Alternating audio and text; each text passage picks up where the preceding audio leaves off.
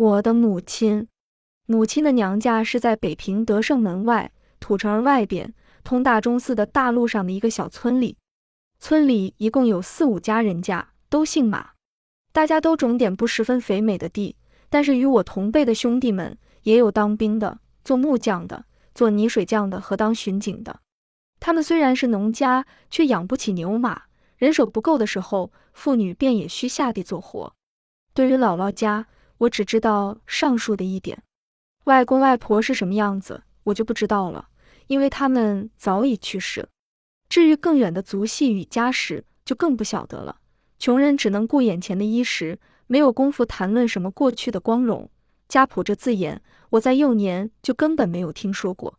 母亲生在农家，所以勤俭诚实，身体也好，这一点事实却极重要。因为假若我没有这样的一位母亲，我以为我恐怕也就要大大的打个折扣了。母亲出嫁大概是很早，因为我的大姐现在也是六十多岁的老太婆，而我的大生女还长我一岁呀。我有三个哥哥，四个姐姐，但能长大成人的只有大姐、二姐、三姐、三哥与我。我是老儿子，生我的时候，母亲已有四十一岁，大姐、二姐已都出了阁。由大姐与二姐所嫁入的家庭来推断。在我生下之前，我的家里大概还马马虎虎的过得去。那时候订婚讲究门当户对，而大姐丈是做小官的，二姐丈也开过一间酒馆，他们都是相当体面的人。可是我，我给家庭带来了不幸。我生下来，母亲晕过去，半夜才睁眼看见她的老儿子，感谢大姐把我揣在怀中，至未冻死。一岁半，我把父亲克死了。兄不到十岁，三姐十二三岁，我才一岁半，全仗母亲独立抚养了。父亲的寡姐跟我们一块儿住，她吸鸦片，她洗摸纸牌，她的脾气极坏。为我们的衣食，母亲要给人家洗衣服、缝补或裁缝衣裳。在我的记忆中，她的手终年是鲜红微肿的。白天，她洗衣服，洗一两大绿瓦盆。她做事永远丝毫也不敷衍。就是屠户们送来的黑如铁的布袜，他也给洗得雪白。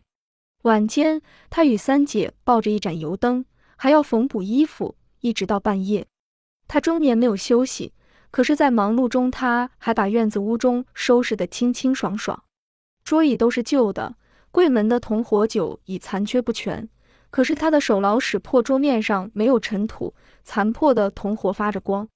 院中父亲遗留下的几盆石榴与夹竹桃，永远会得到应有的浇灌与爱护，年年夏天开许多花。哥哥似乎没有同我玩耍过，有时候他去读书，有时候他去学徒，有时候他也去卖花生或樱桃之类的小东西。母亲含着泪把他送走，不到两天又含着泪接他回来。我不明白这都是什么事，而只觉得与他很生疏。与母亲相依为命的是我与三姐，因此他们做事，我老在后面跟着。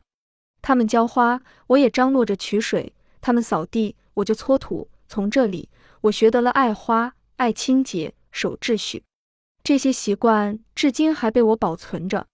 有客人来，无论手中怎么窘，母亲也要设法弄一点东西去款待。舅父与表哥们往往是自己掏钱买酒肉食。这使他脸上羞得绯红，可是殷勤的给他们温酒做面，又给他一些喜悦。遇上亲友家中有喜丧事，母亲必把大褂洗得干干净净，亲自去贺吊。份里也许只是两吊小钱。到如今，如我的好客的习性还未全改，尽管生活是这么清苦，因为自幼儿看惯了的事情是不易改掉的。姑母常闹脾气，她单在鸡蛋里找骨头。他是我家中的阎王，直到我入了中学，他才死去。我可是没有看见母亲反抗过，没受过婆婆的气，还不受大姑子的吗？命当如此。母亲在非解释一下不足以平服别人的时候，才这样说。是的，命当如此。母亲活到老，穷到老，辛苦到老，全是命当如此。她最会吃亏，给亲友邻居帮忙。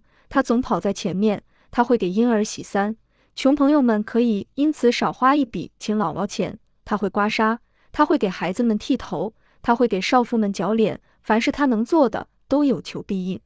但是吵嘴打架，永远没有他。他宁吃亏不斗气。当姑母死去的时候，母亲似乎把一世的委屈都哭了出来，一直哭到坟地。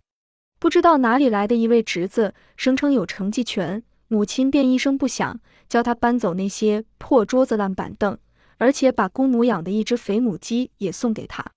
可是母亲并不软弱，父亲死在庚子闹权的那一年，联军入城，挨家搜索财物积压。我们被搜两次，母亲拉着哥哥与三姐坐在墙根，等着鬼子进门。街门是开着的，鬼子进门，一刺刀先把老黄狗刺死，而后入室搜索。他们走后，母亲把破衣箱搬起，才发现了我。假若箱子不空，我早就被压死了。皇上跑了，丈夫死了，鬼子来了，满城是血光火焰。可是母亲不怕，她要在刺刀下，饥荒中。保护着儿女。北平有多少变乱啊！有时候兵变了，街市整条烧起，火团落在我们院中；有时候内战了，城门紧闭，铺店关门，昼夜响着枪炮。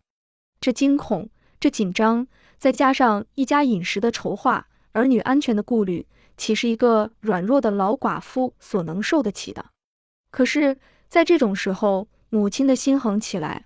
她不慌不哭，要从无办法中想出办法来。她的泪会往心中落，这点软而硬的性格也传给了我。我对一切人与事都取和平的态度，把吃亏看作当然的。但是在做人上，我有一定的宗旨与基本的法则，什么事都可将就，而不能超过自己画好的界限。我怕见生人，怕办杂事，怕出头露面。但是到了非我去不可的时候，我便不敢不去。正像我的母亲，从私塾到小学到中学，我经历过起码有念位教师吧，其中有给我很大影响的，也有毫无影响的。但是我的真正的教师，把性格传给我的是我的母亲。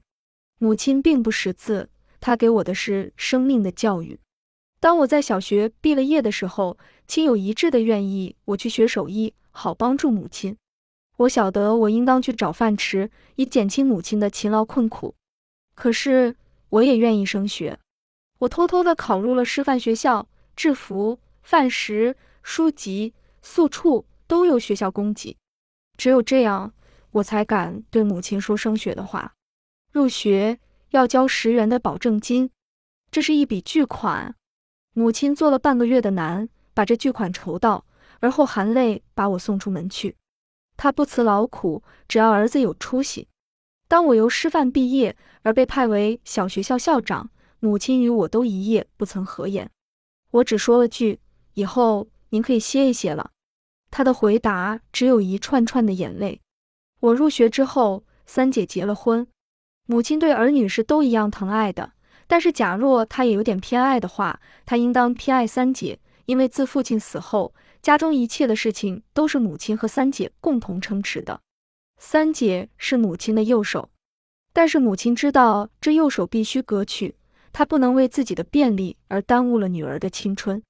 当花轿来到我们的破门外的时候，母亲的手就和冰一样的凉，脸上没有血色。那是阴历四月，天气很暖，大家都怕他晕过去。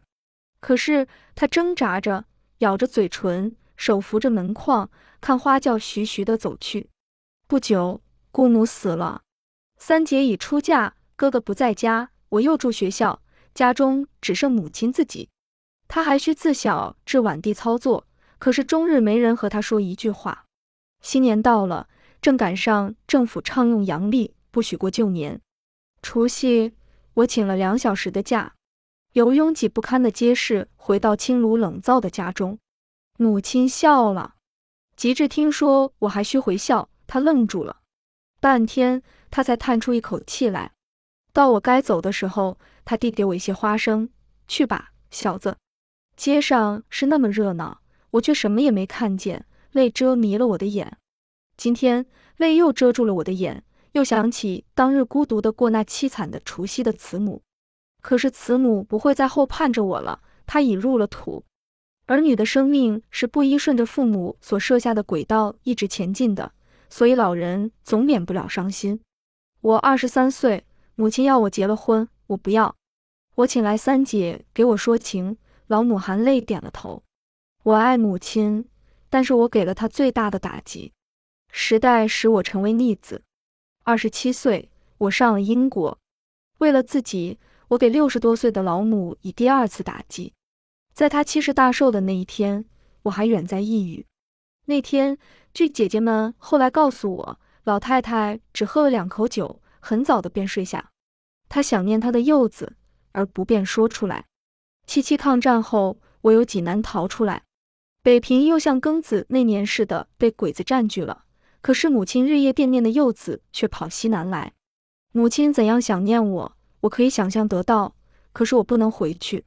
每逢接到家信，我总不敢马上拆看，我怕怕怕怕有那不祥的消息。人即使活到八九十岁，有母亲便可以多少还有点孩子气。失了慈母，便像花插在瓶子里，虽然还有色有香，却失去了根。有母亲的人。心里是安定的，我怕怕怕家信中带来不好的消息，告诉我已是失了根的花草。去年一年，我在家信中找不到关于老母的起居情况，我疑虑害怕。我想象得到，若有不幸，家中念我流亡孤苦，或不忍相告。母亲的生日是在九月，我在八月半写去祝寿的信，算计着会在寿日之前到达。信中嘱咐千万把寿日的详情写来，使我不再疑虑。十二月二十六日，有文化劳军的大会上回来，我接到家信，我不敢拆读，就寝前我拆开信，母亲已去世一年了。